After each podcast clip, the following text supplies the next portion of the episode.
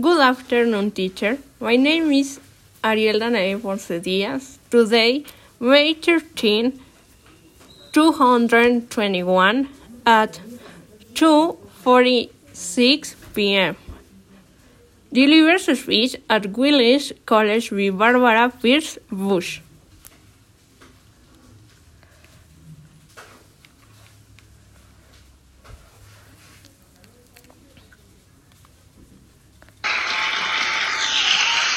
Thank you very, Thank very you very, much, very President much, President Keohane, Mr. Gorbachev, trustees, trustees, faculty, faculty, parents, parents, and, and I should say, Julia, Julia Porter, Porter, class president, class president, and certainly, and my, new best my friend, new Christine best friend, Bicknell. Christine Bicknell.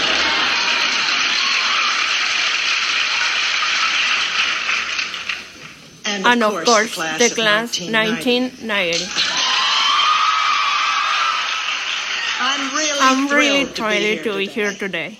I'm very excited, as I know all of you must be that Mr. Gorbachev could join us.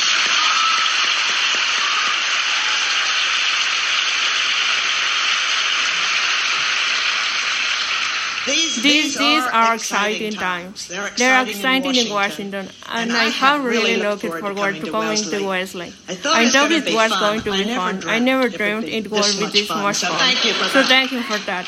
More than 10, More than years, 10 ago, years ago, when when I was invited invited here to talk about the experience in the People's Republic of China, I was struck by what the natural beauty of your campus and the spirit of this place.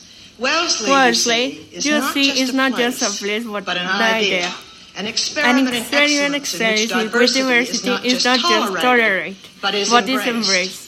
The essence The of this essence spirit of captured spirit in a was captured in a about moving speech tolerance, about tolerance given last year a with the student body president of one of your sister colleges.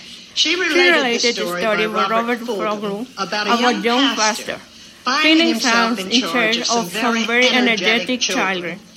Hits He upon upon the the game game called Giants, Wizards, and and Dwarfs. You, You have had to decide now, the the pastor, pastor instructed told the the children, children, which, which you you are, a, giant, a, a wizard, or a, dwarf. At that, At that, a small, girl, girl tugging at his pants leg, pants leg, asked, asked, but where What the were mermaids stand? stand? And the And the pastor master tells her there are there are no no mermaids. mermaids. And she And she says, oh says, yes, Oh, there yes, are. there oh, are. They are. There I I am a mermaid. mermaid. Now this little girl To knew what she was, know and she she was was, not and she about was to not give up about on either her identity or, or the game. game.